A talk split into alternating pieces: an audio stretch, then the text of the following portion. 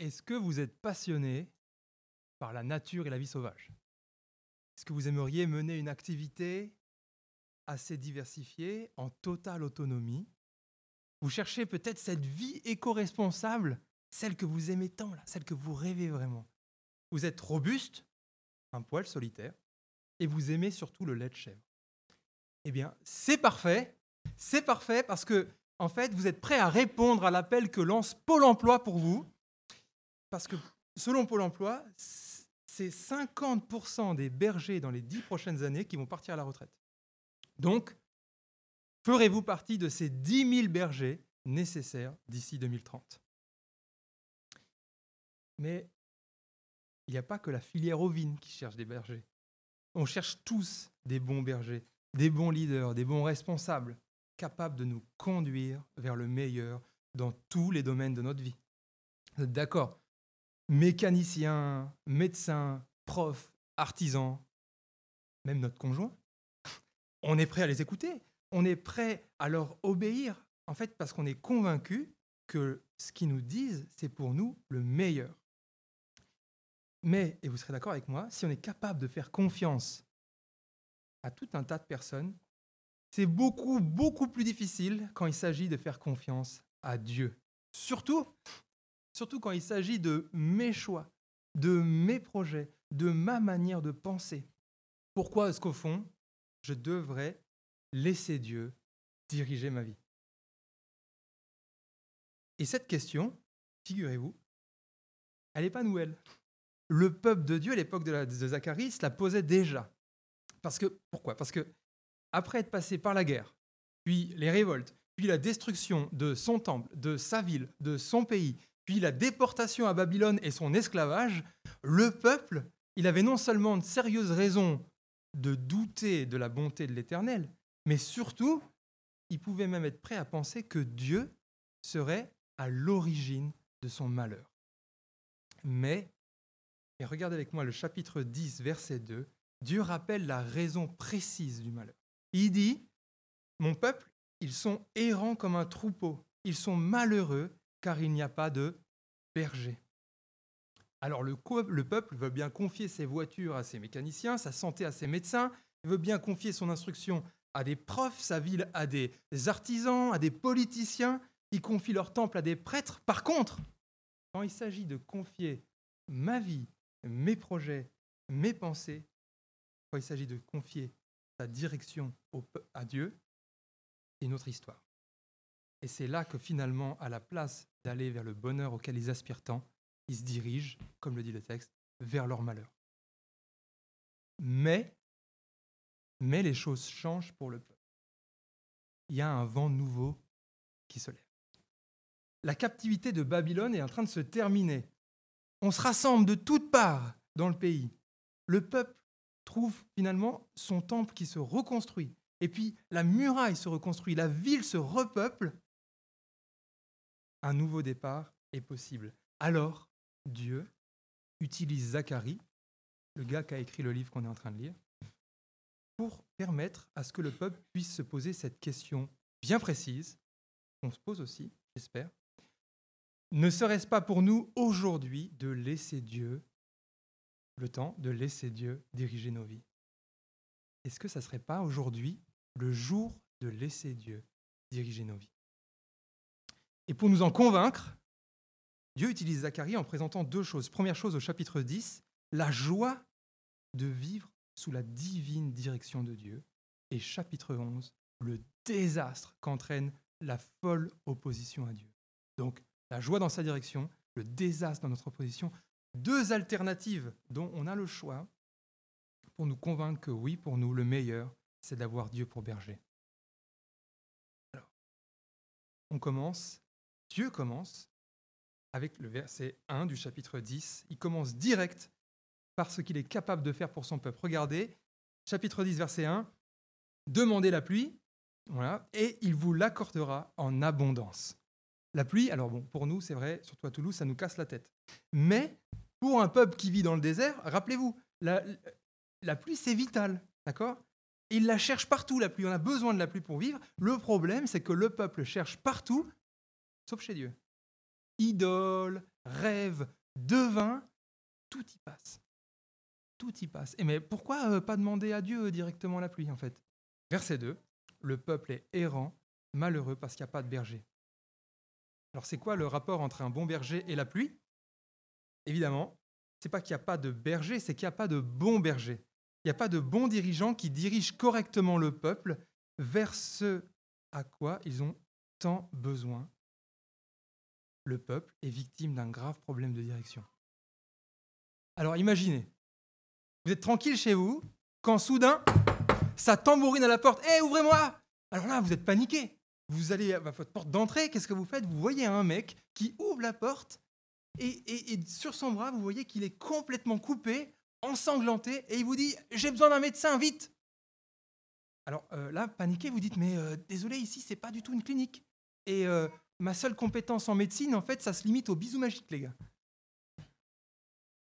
Et là, il vous dit C'est faux Regardez Et là, avec son bras en bonne santé, il sort son téléphone et le brandit devant vous. C'est faux C'est Google Maps qui m'a dit que chez vous, c'est une clinique. C'est Google Maps qui me l'a dit. Vous avez été victime d'un grave problème de direction. Vous et votre gaillard, vous avez été victime d'un grave problème de direction. Et ça, bah, le peuple aussi. À cause de ses mauvais chefs, il est victime d'un grave problème de direction. Mais l'Éternel, le maître de l'univers, comme le dit le verset 3, visite son troupeau. Et là, ça va barder. Donc, en gros, les, versets 3 à 5, c'est Dieu qui met en place des bons chefs, des responsables, vous voyez, euh, de Judas sortira la pierre angulaire, le piquet, l'arc de guerre, et lui sortiront tous les chefs ensemble. Et ces chefs, qu'est-ce qu'ils vont faire? La suite nous dit, ils vont combattre. Combattre qui? Bah, Ces mauvais bergers pour les remplacer. Et une fois ces mauvais bergers remplacés par de bons responsables, là, ça y est, Dieu peut diriger son peuple. Et vous allez voir, il va le diriger vers bien plus grand que la petite pluie vitale pour un peuple. Regardez avec moi. Verset 6 le, donc je dis, le peuple affaibli par des années d'esclavage, Dieu nous dit qu'au verset 6, il va les fortifier. Il va nous dire aussi que le peuple qui était errant, qui était perdu, qui criait son désespoir, ben Dieu leur répond dans le même verset. Le peuple qui était honteux, humilié à cause de toutes ses défaites, Dieu les élève à la stature, verset 7, d'un héros. Il lui donne la joie qu'on peut avoir quand on boit un bon verre de Bordeaux. Je sais qu'on est à Toulouse, mais quand même. Le peuple qui était dispersé, séparés à cause de la déportation, Dieu, verset 9, il les ramène auprès de leurs enfants. Dieu, verset 10, il les rassemble. Où ça? Pas n'importe où. Dans un pays de délices. Là, ça dit le Liban. Mais c'est ce pays promis qui est en fait tellement pas assez grand, tellement Dieu bénit et rassemble tout son peuple, alors que les frontières sont démesurées. Dieu dirige son peuple, verset 11, à travers la mer de la détresse. Il fait des actes de puissance, des actes aussi puissants qu'ils n'avaient jamais vus quand ils étaient en Égypte, sous Pharaon. Et Dieu les dirige vers une gloire que même les plus terribles ennemis, même Babylone, Babylone, même Babylone ne pourra rien faire pour lui ôter. Voilà, voilà ce vers quoi Dieu dirige son peuple, le bonheur. Donc le chapitre est très clair. Dieu sort son peuple de son malheur en le réorientant vers ce qu'il y a de meilleur. Mais, et ça c'est important, Dieu a beau indiquer une bonne direction, encore faut-il y aller. Encore faut-il aller là où Dieu veut.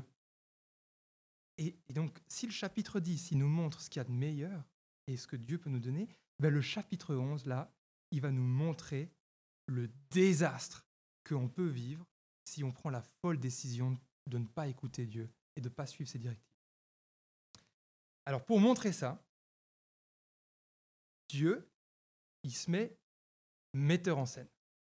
Dieu est metteur en scène au chapitre 11 et il fait une petite pièce de théâtre dans lequel Zacharie joue deux rôles. Deux actes, deux rôles.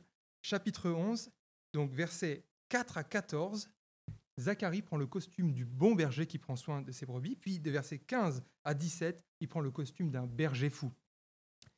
Mesdames et messieurs, voici maintenant la malheureuse histoire d'un peuple qui, dans sa folie, abandonne celui qui pourtant l'aimait. Alors Zacharie joue le rôle de Dieu. Bon berger, verset 4, qui prend soin de ses brebis. Et verset 7, regardez, il reçoit son costume de bon berger, il reçoit son staff, pour ceux qui connaissent. C'est houlette qui s'appelle grâce et union. Ça y est, Zacharie est prêt, il va prendre soin de ses brebis. Et comment est-ce qu'il va faire? Verset 8, il va faire disparaître les trois bergers en un mois. C'est ce qu'on a vu, il va faire disparaître les mauvais bergers. Alors, on est au Kalinka, mais, mais j'ai pas les sons et les lumières, mais il faut imaginer la scène. Souvent en berger, on imagine la famille Ingalls, on imagine la petite maison à la prairie, mais là, c'est Rocky Balboa, les gars. C'est Rocky 4. Dieu combat ses adversaires, Dieu se venge de ceux qui n'ont fait qu'opprimer son peuple, de ceux qui n'ont fait, comme le rappelle le verset 4, que les égorger impunément, que s'enrichir sur leur dos, sans aucune pitié. On rappelle ces mauvais bergers. Dieu a vaincu, Dieu met chaos ses oppresseurs du peuple. Et pourtant, regardez le verset 8, qu'est-ce qui se passe? Dieu qui dit, au travers des bouches de Zacharie, j'ai perdu patience avec ces brebis, et elles, elles-mêmes, elles ont eu assez de moi. C'est pas fou ça? C'est pas fou que des brebis, elles aient fou du bon berger qui pourtant les enlève des oppresseurs? Mais ce, qui est, ce qui est dingue, c'est que la folie, elle s'arrête pas là. Dieu accepte euh, la décision de, se lasser. Et qu'est-ce qu'il dit, verset 9 Il dit, j'ai déclaré, je ne prendrai plus soin de vous, dit Dieu. Mais il les avertit. Il dit que celle qui va mourir meurt, que celle qui va disparaître disparaisse, et que celle qui reste, eh ben, se, se dévore les unes aux autres. Et vous voyez, le peuple fou, tellement fou qu'en fait, si Dieu n'est pas là pour prendre soin, elles sont même prêtes à se dévorer, à se mordre, à s'entretuer. Voilà la folie du peuple. Si Dieu n'intervient pas, c'est un carnage. Et c'est ce qui se passe. Mais, mais là, on pourrait imaginer, Dieu metteur en scène, sympa, il fait un happy ending, on aime bien. On pourrait imaginer un truc du genre, voilà, le peuple comprit son erreur, elle comprit son besoin de Dieu, et elle, elle, retournerait euh, le voir, et tous vécurent très heureux, broutant les plus verts pâturages. Hein? Mais non. C'est absolument pas ce qui se passe, la folie continue. Dieu offre l'occasion à son peuple de, revenir vers lui. Il dit verset 12, Mais si vous le trouvez bon, donnez-moi mon salaire, mais sinon ne me le donnez pas. En gros, ça veut dire, oui, vous pouvez me virer, ok, je veux bien être viré, mais, sachez que je suis prêt à rester avec vous, les gars. Je suis prêt à bosser pour vous. Je veux bien rester. Et que fait le, le peuple au verset 12 Il l'insulte. Ils ont pesé pour moi mon salaire 30 pièces d'argent. 30 pièces d'argent, les amis, c'est une insulte. Pourquoi? Parce que c'est ce qu'on payait pour un esclave, pour acheter un esclave. Voilà la folie du peuple. Vous vous rendez compte? Non seulement il se lasse de celui qui prenait soin d'eux, mais bien plus il l'insulte et le dégage, prêt à plutôt s'entre-dévorer plutôt que de le voir agir et faire bien son travail. Alors là, c'est assez. C'est assez. Dieu est furieux. Il jette son argent. Il les jette dans son temple. C'est là où il doit habiter, Dieu. Il jette ça. Et il s'en va. Et il ne fait pas que s'en aller. Il brise sa houlette de berger. C'est fini. Fin du premier acte. Rideau. Deuxième acte beaucoup plus bref. Zacharie rentre en scène complètement dingue. Il prend l'attitude d'un berger fou. Pourquoi un berger fou? Un berger qui représente le peuple, un berger qui le dirige selon ce qu'il est, d'une manière complètement folle. Un berger qui dirige son peuple vers son plus grand malheur. Je lis verset 16, regardez avec moi, c'est dingue. Je fais surgir dans le pays un berger qui ne s'occupera pas de ses brebis disparues. Il n'ira pas à la recherche des plus jeunes. Il ne soignera pas les blessés non plus. Il ne nourrira pas les bien portantes. Mais au contraire, ce berger fou, il mangera la viande des plus grasses et il arrachera leurs sabots. C'est sur ces mots que se termine la pièce. Le rideau se ferme, les acteurs retournent dans leurs coulisses, les lumières s'éteignent. Dans la salle, on entend les murmures est-ce que c'est vraiment fini? C'est vraiment la fin de l'histoire? C'est, quoi, euh, c'est quoi cette pièce? C'est quoi ce peuple? C'est pas possible, ça tient pas debout. On ne peut pas abandonner celui qui nous fait tellement de bien. On ne peut pas refuser celui qui nous aime tellement. On ne peut pas. C'est insensé. Eh bien Dieu, le metteur en scène, a parfaitement réussi le but de sa pièce de théâtre. C'est pas possible d'abandonner Dieu. C'est fou. Voilà ce que Dieu veut faire. Voilà ce que Dieu veut susciter dans nos cœurs aujourd'hui. On se dise que c'est fou d'abandonner Dieu. Le problème, mes amis, c'est que cette histoire, c'est pas une histoire fictive. Cette histoire, c'est l'histoire du peuple de Dieu dans son ensemble. Depuis Moïse jusqu'à Zacharie, Dieu a tout le temps été victime du rejet de son peuple. Le peuple a toujours rejeté Dieu. Alors, et c'est ça qu'on va comprendre aujourd'hui, c'est pour ça que quand il vit ce nouveau départ, le peuple doit comprendre absolument maintenant, tout de suite, que oui, si Dieu dirige sa vie, c'est pour son plus grand bonheur, et qu'il lui rappelle que ce serait fou d'abandonner Dieu. Alors, pourquoi Dieu doit-il diriger ma vie? Qu'est-ce que ça change au fond que Dieu soit mon berger, qu'il soit mon roi, que je lui obéisse? Eh bien, c'est très important d'y réfléchir, parce que c'est vital, et je vous propose pour y réfléchir quelques pistes de réflexion. La première, j'aimerais qu'on réfléchisse sur nos motivations. Pourquoi est-ce que j'obéis à Dieu? Pourquoi est-ce que j'ai envie d'avoir Dieu dans ma vie? Parce que c'est important parce que j'entends parfois l'idée selon laquelle Dieu, il serait heureux en fait quand je lui obéis. Dieu est content. Dieu est content quand je lis ma Bible le matin. Dieu est heureux quand je vais à l'église, quand je n'insulte pas le mec qui m'a grillé la priorité à droite et que je reste calme avec ma collègue de boulot. Dieu est content quand je suis patient avec ma femme, avec mes enfants et que j'aime mon mari, quand je gère bien mon temps d'écran sur euh, Internet. Mais, mais avec ça, il y a un problème. Parce que, en fait, ça, c'est ça, c'est, c'est faire Dieu un peu comme un, un petit toutou à qui je donne le petit sucre de mon obéissance pour le voir diriger sa petite papate vers ma main. Alors je suis un peu dur, mais c'est pour faire comprendre que Dieu est bien plus grand que ça. Dieu, il n'est pas celui qui, que je peux rendre heureux, il est celui qui me rend heureux. Il est celui qui me sort de ma misère. Il est mon bon berger. Il veut nous sauver de notre misère. Nous sommes, comme le dit le texte, ces misérables petites brebis dont il veut prendre soin. Misérable, cette misère, mais cette misère qui fait que dans un désir d'assouvir désespérément notre soif de plaisir et de sens, nous sommes capables du pire, capables de laisser notre famille sur le carreau, de ruiner notre santé pour faire ce travail qui est tellement épanouissant. Cette misère qui fait que nous sommes capables de passer des nuits blanches seuls devant des séries ou des jeux vidéo juste parce qu'on n'est pas capable d'appuyer sur stop et qu'on ne sait pas trop quoi faire d'autre de nos vies. Cette misère qui fait qu'en fait on est incroyablement frustré, frustré au point de nous complaire secrètement d'images de sexe débridées seuls dans notre chambre, au point en fait d'entamer même une relation qu'on sait sans avenir, au frustré, au point même d'être capable de nous comparer, nous critiquer, nous écraser, nous mordre les uns les autres, simplement pour prouver que franchement, moi, je suis une brebis qui est bien moins pire que la brebis qui est à côté de moi. Vous voyez cette misère qui fait que nous sommes capables de dire que Dieu, je n'ai pas besoin de toi. Voilà ce que nous sommes. Mais Dieu est un bon berger. Dieu, il est celui qui peut et qui veut prendre soin de nous, mais qui attend notre réponse. Voilà pourquoi on a besoin de réfléchir sur nos motivations.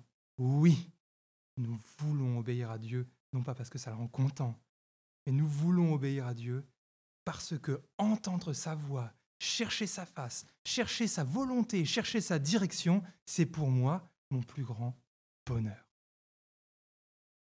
Donc, comprendre que Dieu est le bon berger bouleverse ma motivation à lui obéir.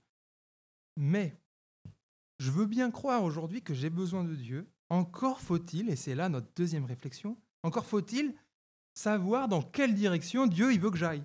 C'est quoi cette vie nouvelle à laquelle il m'appelle Dieu, au fond, quand il est mon bon berger? Deux choses. La première, c'est qu'il faut bien se rendre compte que Dieu, dans ma ce qu'il veut, c'est me protéger de la consolation illusoire.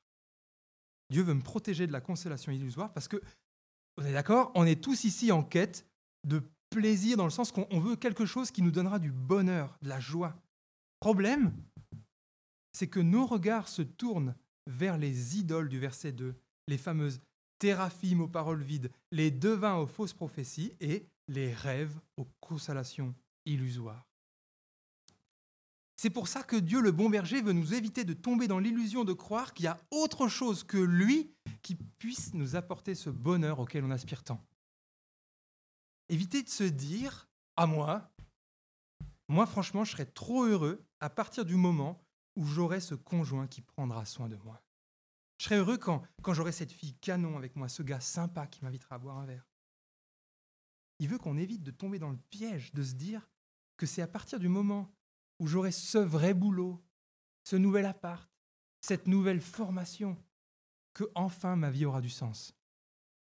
Il veut qu'on évite de croire que c'est quand je serai au top de ma forme, bodybuildé comme jamais, que là ma vie va vraiment changer. On évite de croire que ce qui nous rend heureux, c'est quand nous sommes enfin nécessaires à l'Église, quand enfin on est utile à notre entreprise, que là je serai vraiment heureux.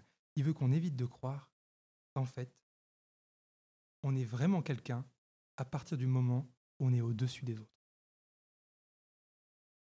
Dieu nous destine à nous préserver de ces consolations illusoires qui nous ruinent la vie.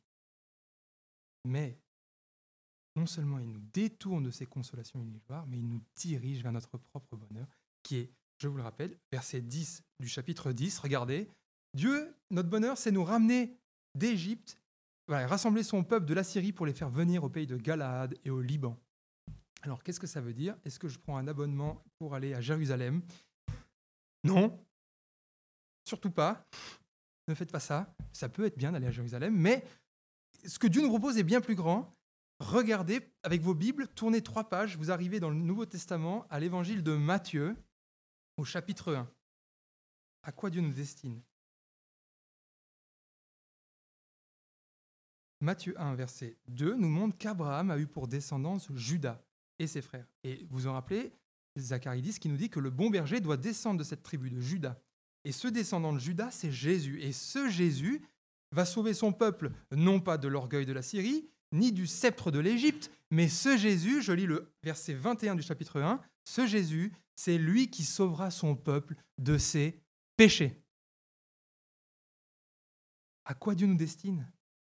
À nous préserver des consolations illusoires, mais bien plus, il nous destine à vivre cette joie, ce bonheur d'être enfin délivré de l'emprise de nos péchés, de vivre une vie sans péché. Et pour bien comprendre ce que ça veut dire, continuons un peu l'histoire. On tourne encore quelques pages, allez-y, chapitre 9. Matthieu nous parle un peu plus de Jésus. Chapitre 9, verset 36, je lis. Vous allez voir, c'est dingue. À la vue de ces foules, Jésus fut rempli de compassion pour elles, car elles étaient comme des brebis qui n'ont pas de berger. Ah Tiens, ça me rappelle quelque chose. Eh oui. Vous voyez, Jésus, c'est ce bon berger dont nous parle Zacharie 500 ans avant? Et il est là, et qu'est-ce qu'il fait pour ces brebis? Comment est-ce qu'il manifeste sa compassion pour elles? Matthieu 14, verset 21. Jésus dirige son peuple vers ce qu'il y a de meilleur. Il le dirige dans le désert en le nourrissant. C'est l'épisode de la multiplication des pains. Puis d'ailleurs, verset 25 du même chapitre, il guide son peuple à travers quoi? Les eaux de la, de la détresse. Et ça, c'est, c'est ce berger qui guide son peuple à travers les eaux. Ça, c'est quand Jésus marche sur le lac. Vous voyez qui est Jésus? Matthieu 21. Alors, Matthieu Matthieu 21, verset 4. Rappelez-vous. Voici ton roi qui vient à toi, fille de Sion, plein de douceur et monté sur un anon, le petit d'une ânesse. Le voilà, le roi, qui dirige son peuple vers la nouvelle Jérusalem, vers, vers son avenir. Et, et qu'est-ce qui se passe? Qu'est-ce qui se passe quand, quand Dieu vient délivrer son peuple vient le sauver de tous ses péchés, vient annoncer un nouvel exode, une vie libre, totalement libre du péché pour l'éternité, qu'est-ce qui se passe? Matthieu 26, chapitre 26, verset 15, nous répond, les responsables du peuple, les chefs religieux veulent s'en débarrasser pour 30 balles. Et comble de l'ironie, Matthieu 27, chapitre 27, versets 9 et 10, Jésus est trahi par même un de ses propres disciples. Et voici ce qui se passe avec ces 30 pièces d'argent. Je lis. Ils ont pris les 30 pièces d'argent, la valeur à laquelle il a été estimé par les Israélites. Ils les ont données pour le champ du potier, comme le Seigneur me l'avait ordonné. Voilà ce qu'a fait le peuple quand il était face à celui qui pouvait les sauver. Jésus est celui qui a compassion de son peuple malheureux, qui le sauve de ses péchés, qui le conduit vers la vie éternelle. Celui dont la valeur est inestimable, on lui dit dégage. Donc voilà, voilà vers qui pointent les chapitres de 10 et 11 de Zacharie. Ils pointent vers Jésus, le bon berger, qui fait la plus grande joie de son peuple, qui le sauve, qui le guide vers sa libération totale, vers la vie éternelle. Mais malgré cela, ce Jésus doit supporter encore ceux qui disent J'ai pas besoin de toi dans ma vie.